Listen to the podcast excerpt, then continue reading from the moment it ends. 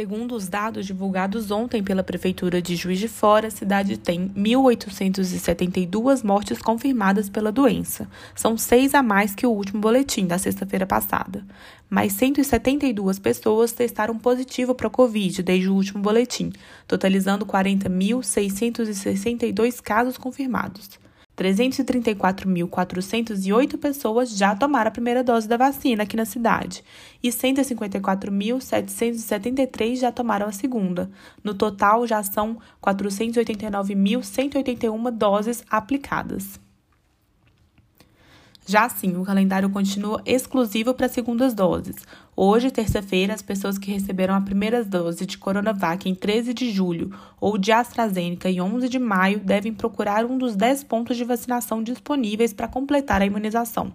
Os locais e horários de vacinação podem ser consultados no site da PJF, que é www.pjf.mg.gov.br. Vou repetir: www.pjf.mg.gov.br www.cultura.br.